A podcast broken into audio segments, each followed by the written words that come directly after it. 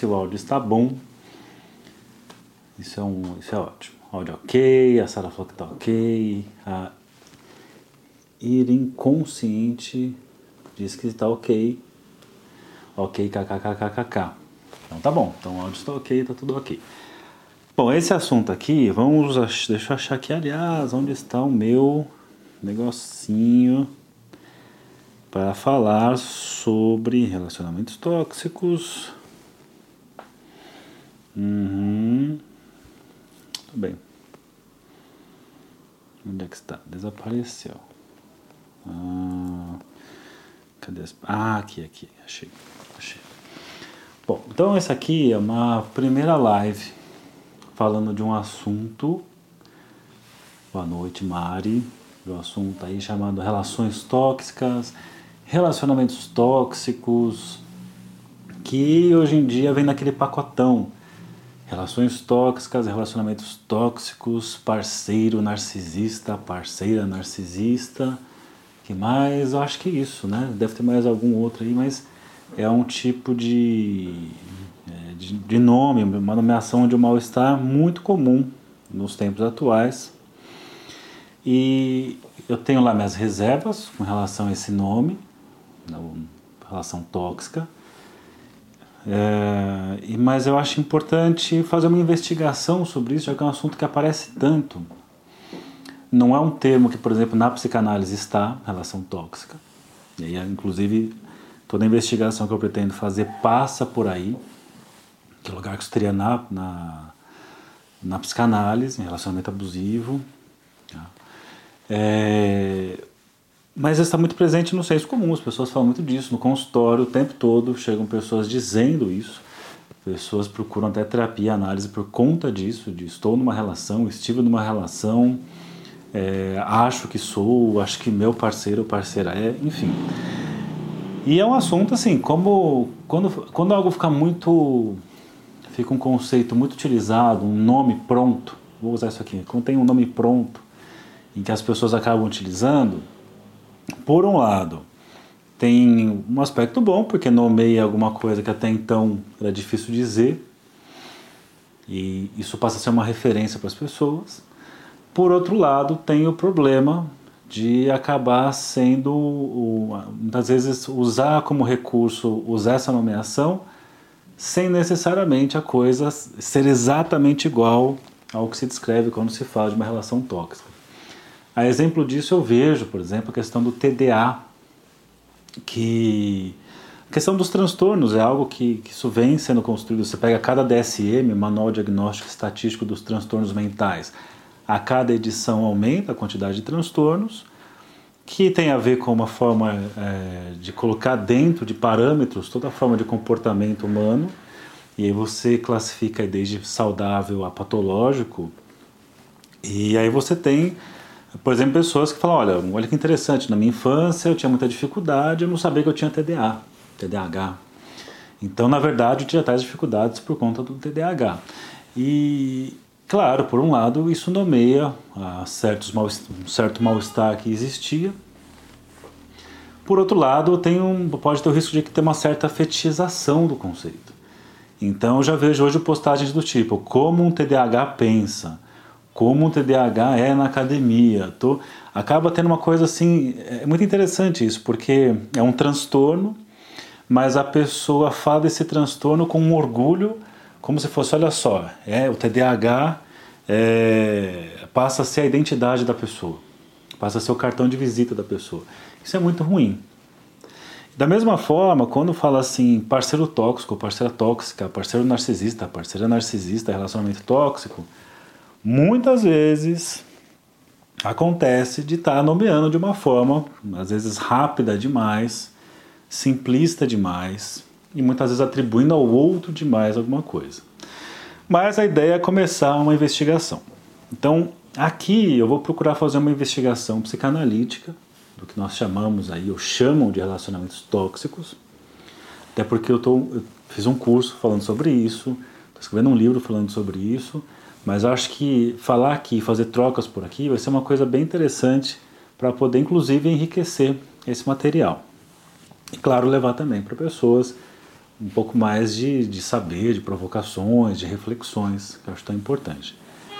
É, o lema que eu vou seguir aqui nessas investigações é uma frase do Renato Mezan.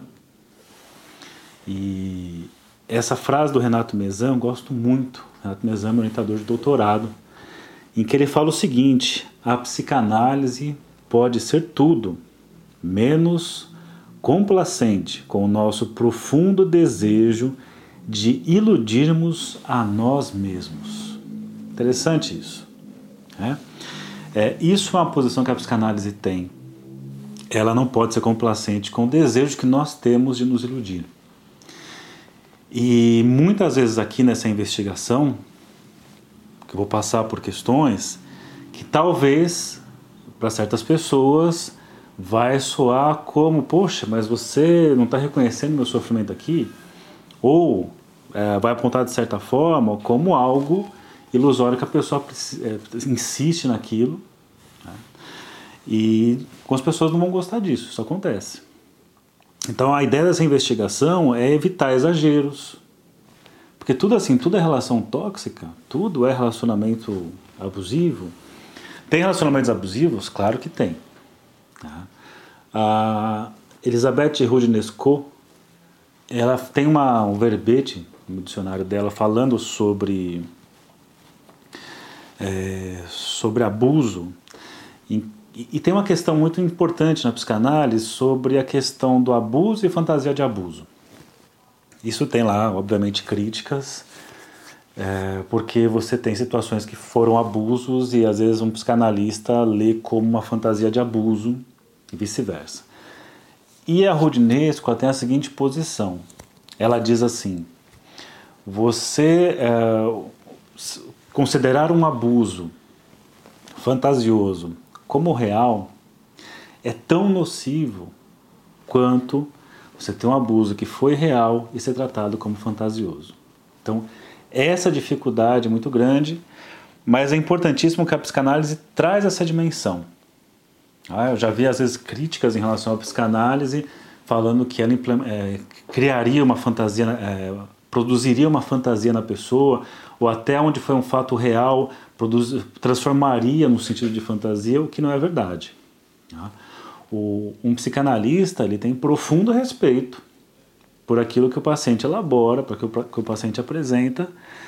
E uma das formas é, mais seguras de algo, super complicado, uma das formas mais seguras de algo é você deixar a pessoa falar. Então, eu tenho falado isso nas lives, que aquela forma que eu tenho chamado de gozo, que é ficar num loop sem pensar sobre aquilo, sem elaborar sobre aquilo, isso não avança em nada. Agora, você falar alguma coisa, pensando aqui até nessa questão do, que a Rudinesco traz, é, você colocar a pessoa para falar e vai falando, e vai falando, e vai falando, a verdade ela vai se revelando, mas veja que a verdade se revelando não é tanto para dizer assim, ahá, isso é verdade, ou ahá, isso é mentira. Na verdade, no fim das contas, o que interessa é poder se soltar, se desalienar desse lugar, sair desse lugar de fixação temporal. Né? Então, você vai pegar lá, por exemplo, a, a distorção temporal e espacial que, que, Lacan escreve, que Freud escreve, que pega o Alin Kant a partir da estética transcendental, a, a experiência de tempo modificada. Tem, uma, tem um, um vídeo da. Vídeo não. O livro da Maria Rita, que é O Tempo e o Cão, que até uma frase que eu gosto muito, sempre recorro a ela, em que ela fala assim: Sei que daqui a um ano estarei melhor. Um ano passa rápido.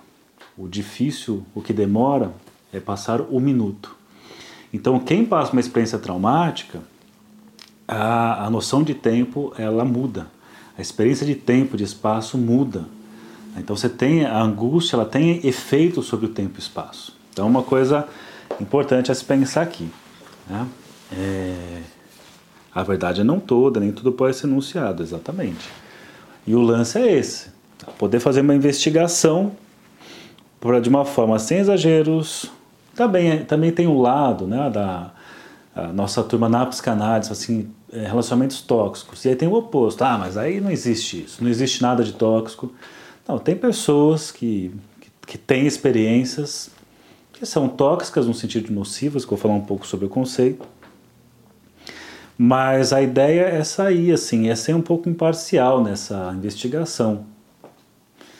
Então, tudo aquilo que foi exagero, foi preconceito, ilusão, etc, etc. Então, por isso que vai ser o lema, mais uma vez, o lema psicanálise pode ser tudo menos complacente com o nosso profundo desejo de iludirmos a nós mesmos. E aí, então, para começar, vai ser uma série que começa hoje, eu vou fazer isso tantas outras vezes, que eu estou fazendo uma investigação, porque realmente me interessa esse tema, porque as pessoas chegam nos, nos consultórios sofrendo com isso, e sofrem muito com isso. E se isso é fantasia, se realmente aconteceu na prática, se realmente acontece, é, se tem um sofrimento, nós precisamos escutar e pensar em algo e propor alguma coisa e convidar alguma coisa e para que a análise possa levar a sair desse sofrimento, independentemente disso ser uma fantasia, não ser uma fantasia, ser um exagero, por aí vai.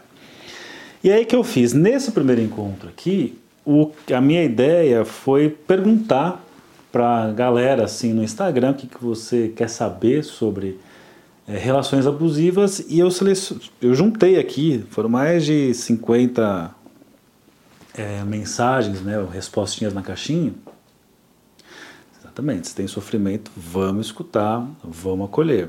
Essa, esse é o nosso, nosso lema. Né? E o acolhimento também é uma coisa interessante, porque acolhimento pode ser às vezes ficar só em silêncio. O acolhimento pode ser é, escutar o que a pessoa diz, o acolhimento às vezes pode ser dar um chacoalhão dentro de uma pessoa que tenha condições para que saia de um lugar em si mesmado no sofrimento. Então, o acolhimento, inclusive, tem isso. Você vê isso, por exemplo, no trato com crianças, com filhos. Às vezes o filho está em loop ali, chorando com alguma coisa, está desesperado com algo. Você escuta, presta atenção, olha aqui, fala comigo. Ó, oh, não está acontecendo nada, tá tudo bem, agora me explica o que, que é. Inclusive, o analista às vezes tem essa função de dar um chacoalhão, de, ó, escuta, não, não, não é, mas peraí, presta atenção, fala aqui comigo. Então, antes de entrar na, no que vocês colocaram nas caixinhas, eu estou sem voz hoje, estou com a garganta inflamada, fiz a live de meta o dia, dia todo, mas vamos lá. Então, primeira coisa, o que é uma relação tóxica? E aí você dá um, um Google, vai no dicionário, no, no Aurélio, você vai no, enfim, você tem ali algumas definições do tóxico, mas uma das definições é aquilo que contém veneno. Né? Contém veneno e, claro, você vai depois no verbete veneno, você tem ali ah, algumas definições, mas você tem sempre aquele comparativo, aquela ideia do, do quanto a, existe uma relação entre o veneno e o remédio.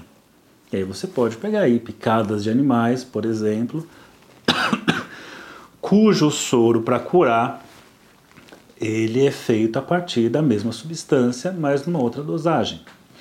Então, dentro dessa perspectiva, eu acho que ela ajuda a dar um cenário interessante. A gente pode pensar então, e claro, acho que é legal o pessoal colocar as opiniões aqui e tudo mais. É, o tóxico tem a ver então com, uma, com um veneno. Um veneno tem uma questão com a quantidade, porque o veneno e o remédio eles estão ali numa mesma substância, o que muda é a dosagem. A Garcia aqui colocou uma questão do gozo e faz todo sentido.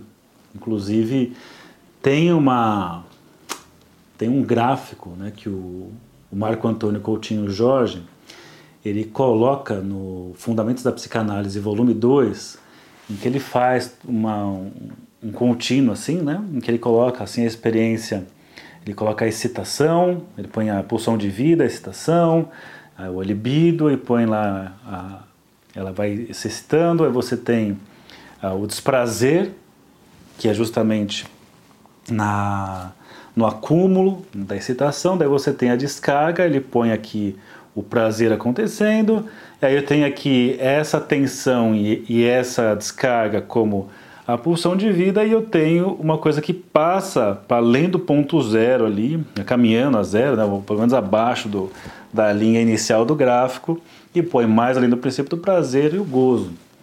E aí o Lacan chega naquela formulação que tudo é pulsão de morte. Então a gente poderia pensar de forma muito à vontade aqui, ah, para sem se preocupar com a especificidade, o rigor disso, de comparar o gozo ao veneno e ao tóxico. Não quero fazer isso aqui ainda, mas pretendo trabalhar isso aqui ao longo da, desses vários encontros, que eu não sei quantos serão. Mas um primeiro pensamento é esse. Se trata de um veneno, um veneno pode ser um remédio, tudo depende da dosagem. Nessa perspectiva, ah, já podemos começar a pensar nessa investigação que toda relação tóxica contém os mesmos elementos de uma relação não tóxica. O que está ali de diferente talvez seja a dosagem o quanto nós temos ali.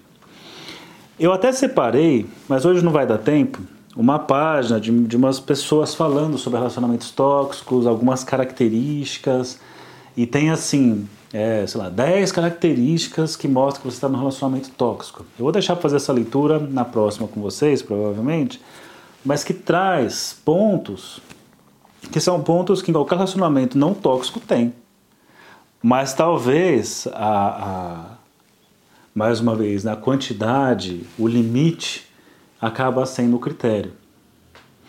Inclusive, até uma das coisas que deu muita força a essa questão do tóxico foi tempos, tempos atrás, num, acho que é Big Brother, né, que estava o, o Tadeu Schmidt falando de um, de um casal em que estavam ali se provocando e ele falou: cuidado aí, que isso daí é um passo para ah, para avançar, passar do limite e virar uma questão de uma violência, uma relação violenta. Não sei se foi a partir daí que deu um start, virou uma coisa assim, tudo começou a ser tóxico. Talvez tenha sua força, inclusive, mas acho que não se refere só a isso, porque você tem escritos bem anteriores a isso. Mas o que dá para a gente começar a pensar é que toda relação, todas as relações são formadas pelas mesmas coisas, mas em intensidades diferentes. Nesse curso que eu montei, que é o Psicopatologia das Relações Amorosas, eu faço um estudo mais profundo para analisar os édipos, o que é pré-edípico, o que é edípico. E é bem interessante porque nessa perspectiva todas as coisas são semelhantes. O pré-edípico está para um, o edípico também está para o outro, o edípico está para um, também está para o outro. Mas tem as questões de fixação, tem as questões que parecem não resolvidas que fica mais claro em um e em outro. Mas esse também é assunto mais para frente.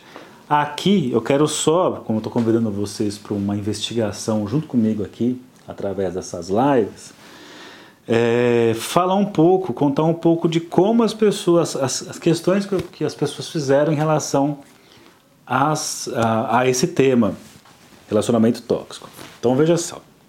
Aí eu fiz uma caixinha e coloquei no Instagram o que você quer saber sobre relacionamentos tóxicos. Eu vou comentar algumas coisas aqui com vocês. Das, do, eu, eu, selecionei 21, mas é, tem mais lá, né? Mas eu selecionei algumas, algumas são repetidas. Mas só para fazer alguns comentários rápidos para esquentar o assunto sobre relacionamento tóxico. A primeira questão que apareceu foi quais os primeiros sinais barra sintomas.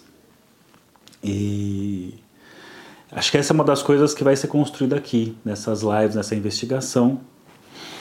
Porque essa questão dos primeiros sinais vai esbarrar muito naquilo que você encontra em qualquer relação, mas que vai passar de um certo ponto, vai ter uma outra proporção. É claro que tem algumas coisas, né, você tem lá aqueles ciclos de agressão, realmente, agressão física, agressão psicológica, mas eu já vi profissionais, já vi pessoas falando de agressões sutis psicológicas. Quando você vai escutar, uh, é, parece muito mais uma interpretação da pessoa que recebeu aquilo do que exatamente uma agressão, porque eu posso traduzir a intenção do outro da forma que eu, que eu mesmo quiser. Tanto que é uma coisa muito.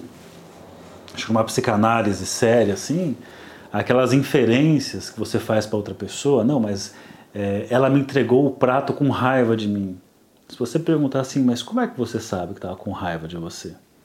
Não, mas eu vi o jeito que ela me olhava. Mas ela te disse isso? Não, mas eu sei como ela está com raiva de mim. Então a gente pode pensar, mas você tem como saber o que o outro pensa? Sem o outro falar, você sabe o que ele está pensando? Não é um pouco perigoso, um pouco uma, uma fantasia de fusionamento com o outro, que eu consigo pensar o que o outro está pensando. Então isso é uma das coisas que numa clínica, como clínico, eu preciso perguntar isso. Como é que você sabe disso? Como é que você chegou nisso? E claro, eu falo isso justamente para a pessoa mostrar os argumentos que ela tem para chegar nessa explicação. Olha, ele fez isso com tal intenção. Tipo, até dizer assim, nós não sabemos nem direito o que nós pensamos, quem dirá o que pensa o outro. Até porque dizer o que o outro pensa é uma violência, inclusive. Eu falo assim, o outro fez aquilo com raiva de mim, eu sei pela forma como, como ele me olha, me olhava. Poxa, você está fazendo uma inferência do que o outro pensa, você está colonizando o outro. Você está pegando o outro e sem dar a chance dele falar, você está fazendo uma inferência, você já está dizendo o que ele pensou, você já tomou uma, já deu uma resposta em relação ao que ele pensou e está sofrendo com isso. Muitas vezes na análise, o que é falado para os analisantes, assim, você não está deixando o outro entrar em cena. Então, muitas vezes, eu vejo pessoas se queixando de uma relação, mas se quer dar espaço para uma relação efetiva aconteça, ter um outro ali que pode falar. Ou mesmo que tenha falado, falou aquilo, mas eu sei que não é isso. Caramba, como é que falou uma coisa você sabe que não é aquilo? Então, que importância que tem a fala do outro? Então são coisinhas assim iniciais que a gente precisa pensar. Mas claro, os primeiros sinais, sintomas, acho que é importante é, ao longo aqui da investigação trazer um pouco disso. Tá? É, vou falar disso aqui em outros momentos. Uma segunda questão que foi colocada, eu achei muito legal. Aliás, as questões são ótimas aqui porque dá, vai atender tanto quem, quem concorda, quem discorda, quem, quem provoca, quem brinca. Tem para todo mundo aqui. Porque a segunda questão que foi colocada é assim, ó. Por que só o que, o que agrada não é tóxico? Né? Ou seja, o que agrada é, é, o, é o remédio, o que não agrada é o veneno. E, e, de fato, assim, muitas vezes, não dá para dizer que essa pessoa faz essa pergunta, provavelmente a partir de uma experiência que ela tem, não só nas, se ela vive uma relação assim, mas das leituras que ela faz, mas dessa ideia, ah, agradou, a pessoa é legal, não agradou, está sendo tóxico. E sabemos como isso está começando a ir para tudo quanto é canto, não é só num relacionamento de um casal, por exemplo. Você tem na relação pais e filhos, você tem na relação entre colegas, tem lá colegas de trabalho tóxicos, brincadeiras tóxicas, porque aquilo que te agrada pode ser, aquilo que não agrada é tóxico. Né? Então começa aquela coisa de ficar pisando, pisando em ovos. Né? Interessante que uma das características que quando você pega lá os, as, as matérias explicando que é um relacionamento tóxico, então assim, acho uma coisa muito curiosa, assim, se, se você está com os seus amigos é de um jeito e com o seu parceiro ou parceira você é de outro, você está no relacionamento tóxico. Então, olha que interessante isso, né? Então você, você deveria manter a mesma forma de você lida com seus colegas, quando chega o seu parceiro ou parceira, você da mesmíssima forma. E leem isso como, como uma questão tóxica. Mas tem muitas outras questões rolando, inclusive a questão do familiar, inclusive a questão uh, do convívio, questões edípicas acontecendo. É, então tem algo aí nessa. É, tomar esses cuidados é, e uma das coisas que eu falei que é o pisar em ovos, aí diz assim: se você sente que está numa relação pisando em ovos, você está numa relação tóxica. Mas como a gente tem, se você pensar hoje na vigília do tóxico que tem por aí, que tudo que você fala é tóxico, é tóxico, é tóxico, o próprio exercício exagerado de classificar tudo como tóxico cria um cenário de pisar em ovos que é tóxico. Entende? Por isso ah, ah, quando você, sei lá, você pega o Lacan a partir do seminário 16, falando da questão lógica e das afirmações que revelam negativas, e aí ele coloca ali que ah, o amor, na, a questão do amor, quando ele é buscado, acaba revelando uma outra coisa, o seu oposto. Então, se você ama demais uma pessoa, você produz o ódio. Se você odeia demais, você se dedica a uma forma de amor. Você acaba, às vezes, tão preocupado com a questão do tóxico, a vigília do tóxico, né, os fiscais da toxicidade, que acaba criando uma estrutura tóxica. E aí você não pode falar mais nada, pensar mais nada. Né? E cai na questão né, do politicamente correto e, obviamente, é, vai mais uma vez para a questão de limites. Qual que é o limite? Até que ponto eu posso falar? Até que ponto isso é ok? Que ponto isso passa? Mais uma vez, uma noção de quantidade para se pensar. Então, essa foi a segunda questão. Terceira questão, que é o, algo que foi colocado aqui, né? Por que a dificuldade em sair da relação dada como tóxica? É uma coisa muito curiosa, assim.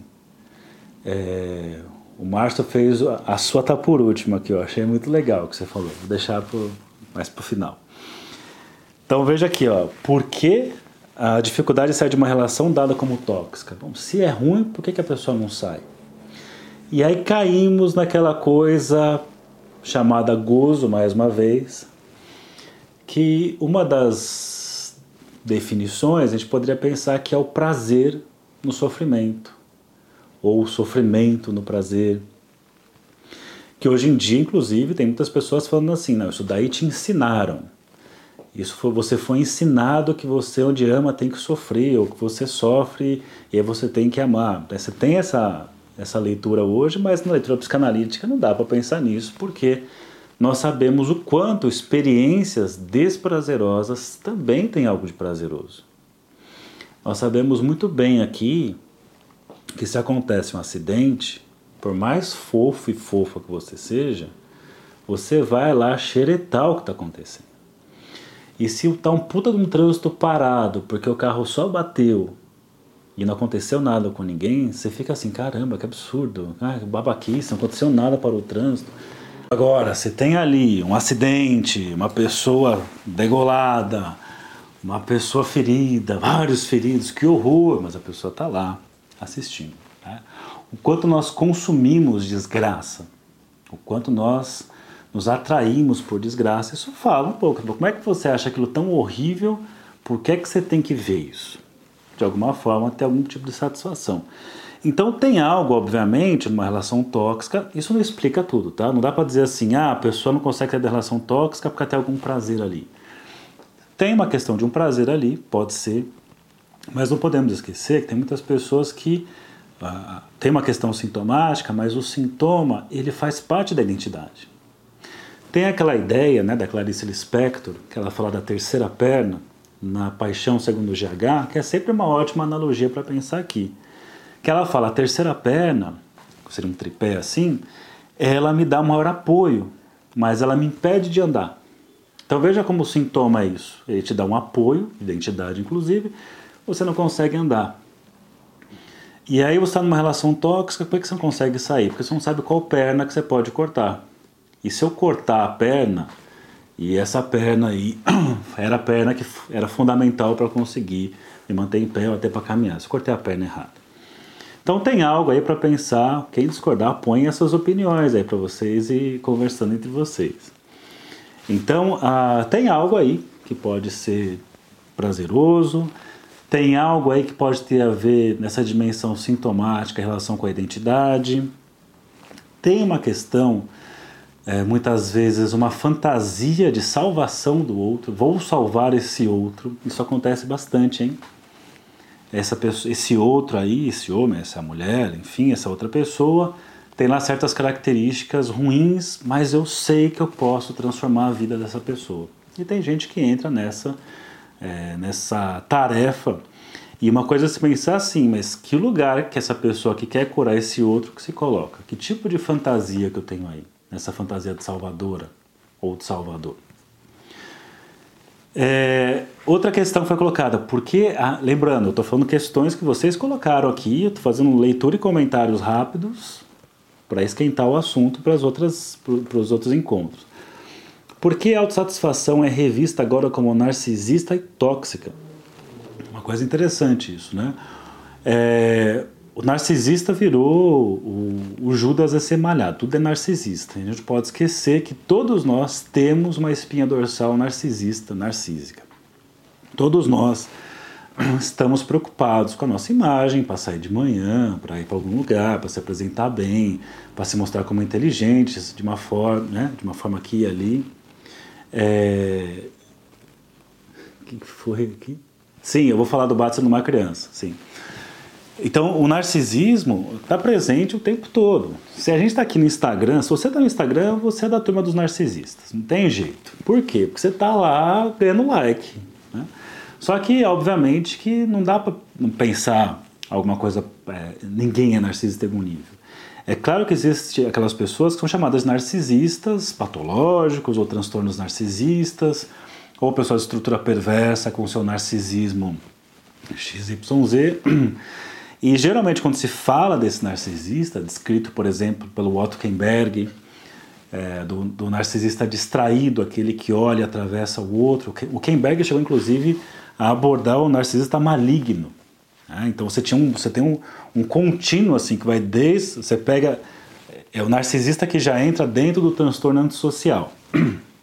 transtorno antissocial você tem desde de pequenos atos antissociais dentro de uma neurose a caminhando para algo mais grave, chegando no narcis... síndrome do narcisismo maligno, o nome está até já fora de, de uso, né? mas o narcisismo maligno depois chegando na psicopatia. Então você tem essas pessoas e a característica exagerada que se fala são pessoas que se bastam. E não é bem verdade, porque o narcisista precisa colar no outro para sugar alguma coisa dos olhares que esse outro recebe. Beleza. Mas de fato, tem pessoas que são às vezes mais fechadas, mais reclusas, mais assim, eu tô de boa, não quero saber disso. Ah, você é uma pessoa narcisista. Né? O, o, o meu parceiro, minha parceira, só quer saber dele mesmo, dela mesma, então ele é um tóxico, ele é um narcisista. Não necessariamente. A pessoa pode estar inclusive num luto, porque no luto existe um retraimento narcísico que a pessoa fica fechada pela mesma e ela não se interessa por nada da realidade externa. Então pode ser que a pessoa não é uma pessoa narcisista, não tem transtorno narcisista, não é tóxico, é nada disso, está vivendo uma experiência de luto. É uma possibilidade. Desculpa aí minha rouquidão aqui. Olha só, outra questão que foi colocada: quem é abusado? É o Joaquim, assim me basta. Joaquim, muito bom, Coelho Filho. Quem é abusado de alguma forma se permite é uma questão também perigosa, hein? Quem é abusado se permite, não dá para dizer que todo mundo que é abusado se permite, porque você pode ter uh, um abuso aí por uso de força, uso de uma extrema manipulação psicológica, uma pessoa no estado vulnerável, mas também não podemos excluir pessoas que são abusadas e que de alguma forma permitem e até desejam isso. Eu vou falar aqui, isso vai incomodar muita gente, mas assim, uma das fantasias muito comuns na clínica, não importa de quem, homens, mulheres, não importa, é esse lugar do abuso, de ficar ali vulnerável ao outro. Faça de mim o que você bem quiser. Né? Não, só que mais uma vez, isso é uma fantasia, você tem lá uns flashzinhos da fantasia, é, e esses flashinhos da fantasia não necessariamente quer virar realidade. Porque, por exemplo, na clínica tem muita gente que chega assim, bom, fala o que você quiser. O que você quiser, fala pro analista assim, o que você quiser falar, o que você quiser perguntar, eu tô aqui. Eu respondo tudo. Não, diga o que você quer. Essa disponibilidade voluntária, essa, uh, esse lugar assim de abuso voluntário é uma coisa que faz parte, faz parte de fantasias, mas não dá para dizer que, que quem é abusado de alguma forma se permite. Tá? Eu lembro de, por exemplo, nem vou entrar muito aqui, mas foi um comentário de uma pessoa, uma mulher coaching, falando que os judeus é, que permitiram ser abusados ali, enfim, pelas atrocidades dos nazistas. Cara, é, é, é zero, é zero conhecimento de história, zero conhecimento, é, sei lá, de relação humana, o, o contexto atípico do que aconteceu é um negócio assim, é, ruptivo, uma, uma, ruptura em qualquer tipo de lógica, enfim. Né?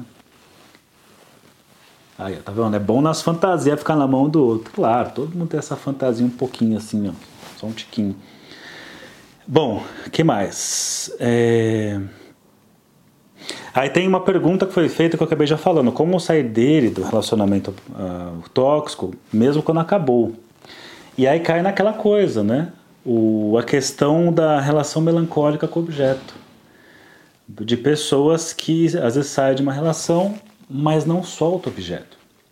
É bem interessante aqui o, o, Freud falando em luta e melancolia, um texto antigo, mas sempre atual. Esse é um dos textos do Freud que, que envelhece bem, assim, o que ele coloca ali. Em que ele faz uma distinção do luto, em que a pessoa perde o objeto, então tem o desinteresse uh, pela realidade externa, e você tem também a questão da melancolia, que tem uma identificação com o objeto perdido e tem um desinteresse tanto para a realidade externa e em relação também ao próprio eu. E essa pessoa acaba ficando nesse lugar, os mesmos ataques que ela faria ao objeto, ela faz ao próprio eu. Então, por isso, acaba ficando numa posição é, de um lugar que merece ser açoitada, de merece ser humilhada, de merece o sofrimento.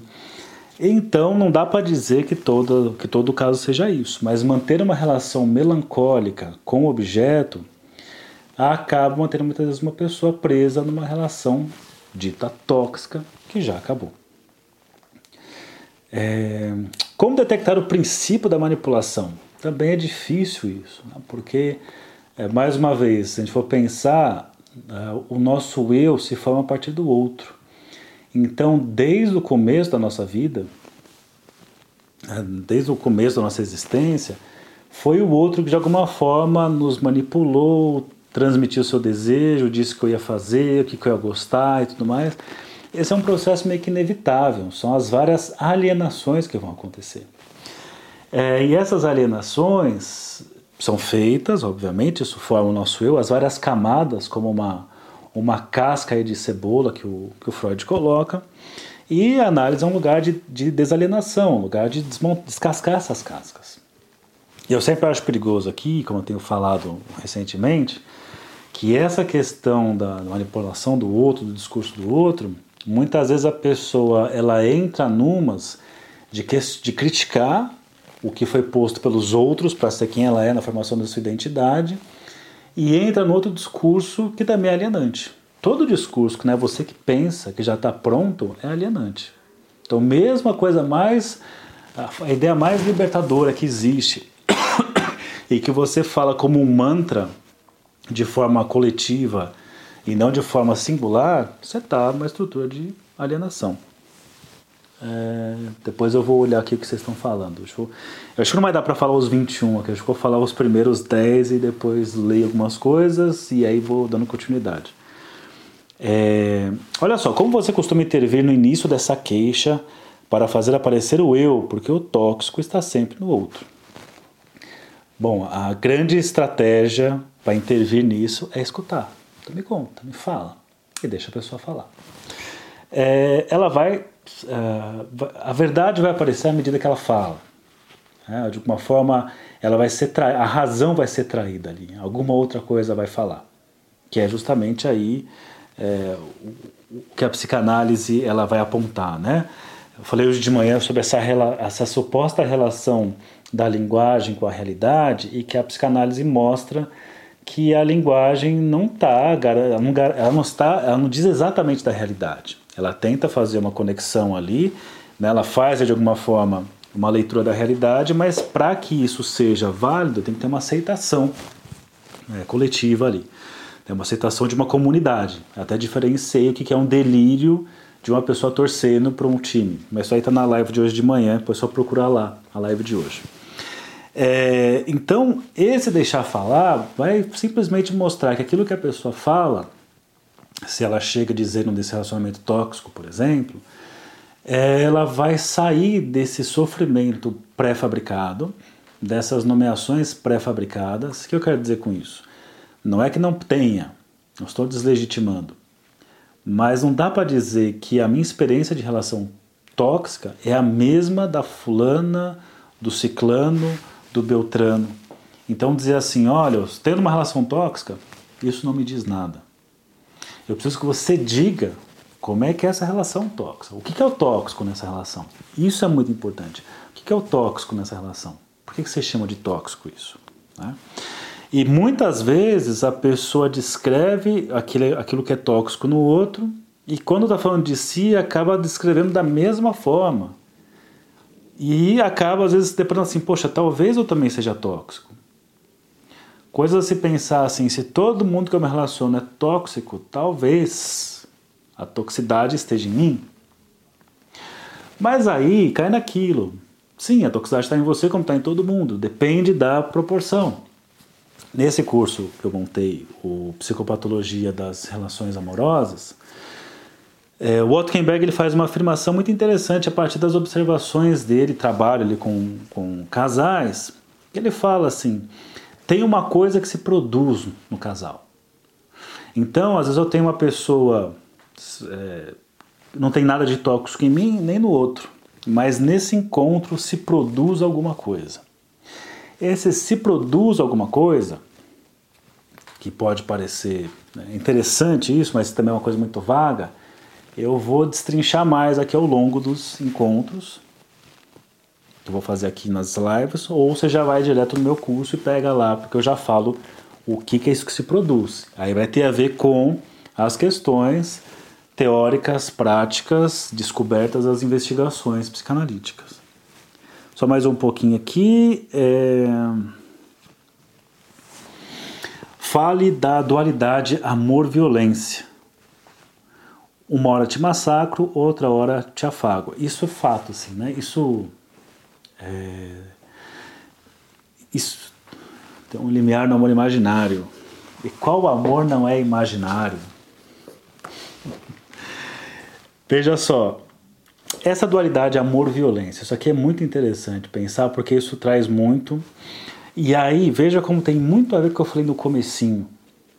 O curso é gravado, são 28 aulas gravadas para vocês assistirem na hora que quiser, mas tem a live no final que é uma grande discussão e vocês participam.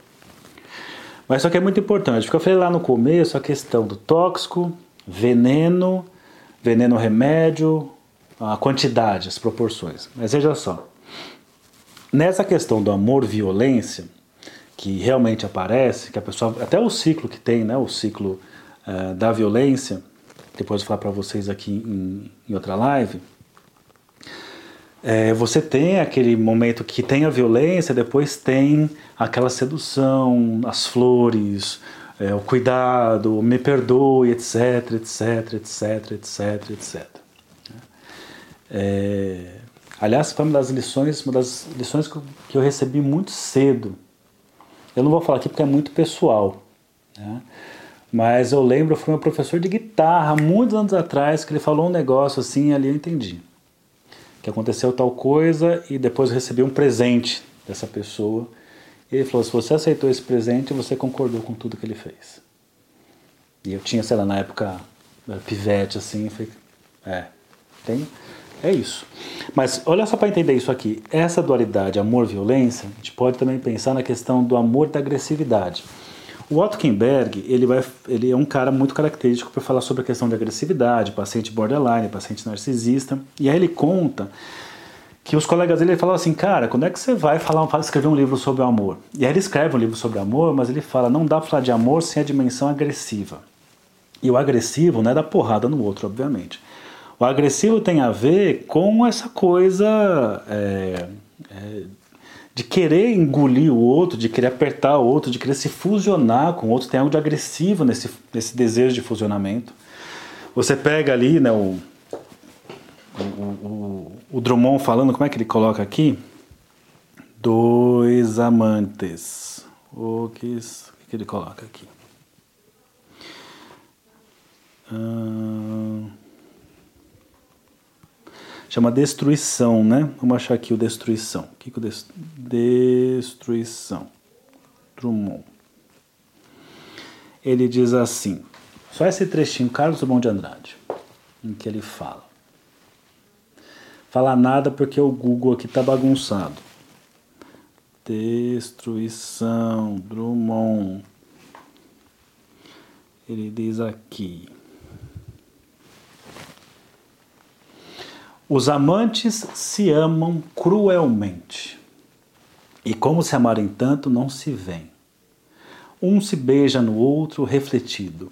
Dois amantes que são, dois inimigos. Isso aqui se junta com a teoria do imaginário do Lacan, dá para fazer tanta coisa legal, mas não vou entrar nisso agora. Mas essa questão da agressividade, do amor, está sempre andando junto.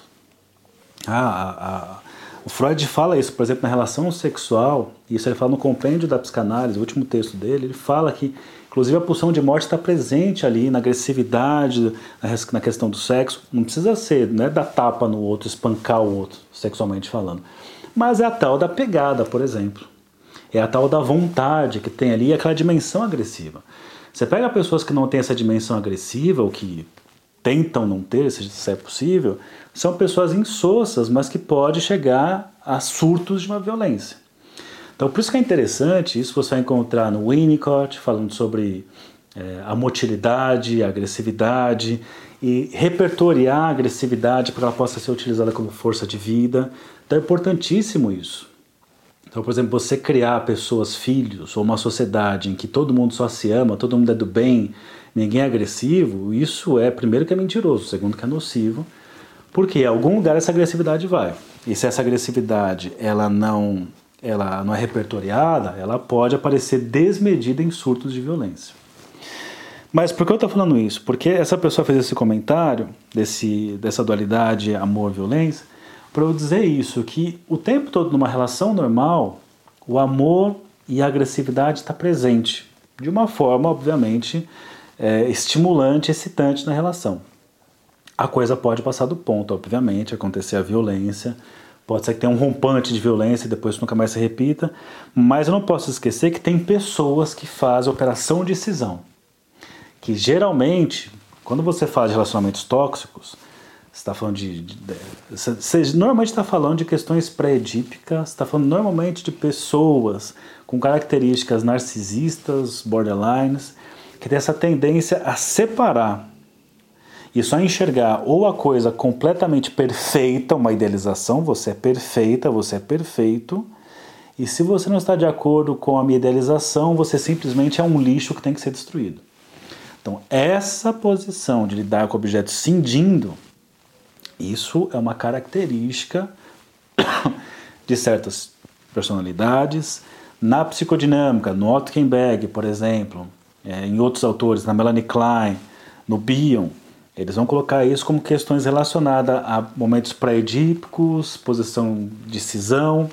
Então, esse ciclo tem mais a ver com isso, quando ele tem essa característica mais nociva, mais destruidora. Mas essa dimensão, o amor com certa e o agressivo, ele faz parte de qualquer relacionamento normal. Bom, eu tenho mais algumas coisas que vocês colocaram aqui que eu achei. Vou, vou encerrar aqui na com uma que quem mandou foi o Márcio aqui, inclusive, que ele fala: Qual o meu barato nesse tóxico? Olha que frase legal que ele colocou. Qual é o meu barato nesse tóxico? Que nós poderíamos pensar assim, aquela frase que o Freud fala para Dora, caso Dora, qual a sua responsabilidade nessa desordem que você se queixa? Então, ou seja, isso que você está se queixando, o que, por que, que, que você se responsabiliza nisso? Qual o contexto do Freud falar isso? O Freud fala isso porque ela, até certo momento, topou o acordo de ficar com o senhor K e o pai dela ficar com a senhora K. Mas tem uma hora que ela não topa mais. E o Freud pergunta: qual é a sua responsabilidade? Porque uma hora você topou, depois você não topa mais. Enfim, só algumas coisas que vocês colocaram, essa, esses pontos. Tem mais outros aqui, eu ainda vou preparar o próximo live para falar disso. Mas mais uma vez, é, eu achei legal o que foi colocado aqui nas questões, porque isso tanto respeita as pessoas que sentem que estão numa relação tóxica, que eu acho importante isso, porque tem sofrimento, se tem sofrimento nós vamos escutar. É, muitas dessas pessoas, quando escutam essas leituras, que eu acabo fazendo, e aí, qual, qual é a sua responsabilidade? Isso acaba mais intimidando essas pessoas e se retraindo, puxa vida, né? Eu não gostei, ou. É, então quer dizer que eu sou culpado dessa história? Não é isso, não é questão de ser culpado. A questão, gente, é pensar o que tem aí, né? construir um saber sobre isso. A ideia nunca é botar a culpa numa pessoa ou noutra pessoa, Realmente tem pessoas que, que são agressivas, que são tóxicas nesse sentido de fazer mal ao outro. E temos aí personalidades com essas características, mas também tem muita interpretação de que uma recusa do outro faz essa pessoa uma pessoa má, uma pessoa tóxica. Acontece muito, você está apaixonado, você idealiza. Quando passa ali a fase da idealização, muitas vezes você não aceita que o outro é o outro e aí você começa a dizer que o outro é tóxico. Né? Então, por isso que a palavra-chave não é se culpar, é se responsabilizar. Responsabilizar no sentido assim, bom, tem algo aí. Tem um relacionamento que você chama de tóxico, você quer chamar assim, não tem problema. Mas me diz o que é tóxico nessa relação que você vive. Tá. E vamos construir um saber sobre por que, que está nessa relação. Por que, que essa relação, esse tipo de relação sempre se repete. Né? Não é para botar culpa em você, na outra pessoa, é para você assim, construir um saber, aí você sai dessa dimensão gozosa e se tudo der certo, você se livra de certas coisas ou se reconhece desejando certas coisas. Porque muitas coisas que eu, que eu vejo aqui no consultório, pessoas que trouxeram experiências que não eram satisfatórias, não eram de prazer, mas que quando descreveram, elas se viram assim, pô, mas eu curto isso, eu não quero uma outra coisa. Temos que tomar muito cuidado a diferença de demanda e de desejo. Não é que uma pessoa te pediu algo que ela quer esse algo. No consultório é o tempo todo isso.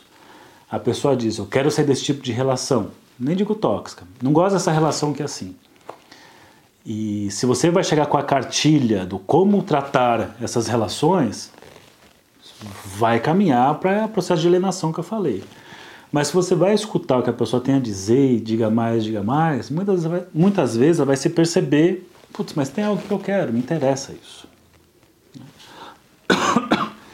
Desculpe minhas tosses. Vocês perguntaram aqui com relação com a mãe também. Acho que tudo isso é, dá para começar a pensar. O que tem também gente falando, da, falando aqui que a mãe é narcisista, que a mãe é isso, que a mãe é aquilo, de fato, né? tem essas dimensões aí.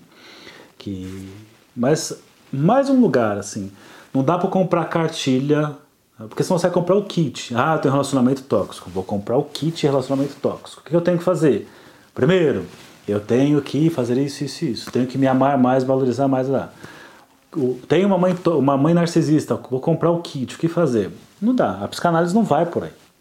Tem outras que vão por aí, não tem problema, mas a psicanálise não trabalha por essa via, porque essa via da cartilha pronta não tem responsabilização. Você fica ali, ó, o que, que eu faço aqui? E olha que perigo, você está se convidando, melhor, você está convidando o outro para te colonizar. Ou seja, seria extremamente. seria uma manipulação isso. Eu não posso fazer isso como clínico.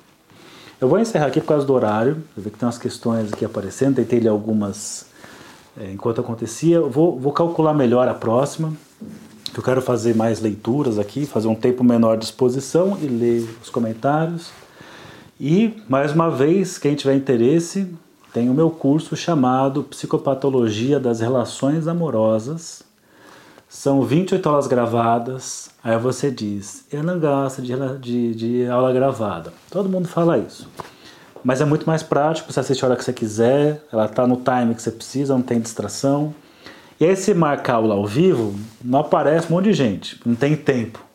Posso ver a gravação depois? Vai cair no loop infinito. Eu quero aula ao vivo. Ao vivo eu não posso ir. Gravada, gravada eu não gosto fazer ao vivo. Então eu vou fazer ao vivo. Eu não posso, posso. Enfim. Então nesse curso você tem a, as 28 horas gravadas e no final você vai assistir tudo, vai estudar, vai ler para sair do, do óbvio, para sair do achismo. E aí numa data, acho que é 20 de outubro, né? Um mês e pouquinho aí, vai ter a live para discutirmos ao vivo sobre relações tóxicas, personalidades tóxicas e psicopatologias das relações amorosas. Tá bom, gente? Obrigado aí pela pela. É, ó, tem aqui, ó. Quem cede também manipula, paga de vítima e toda vítima tem, é também um algoz. De fato, quando você vai estudar, por exemplo, a questão do masoquismo e do sadismo, nós sabemos que normalmente quem controla a cena é o masoquista e não o sádico. Mas isso é assunto para outro momento.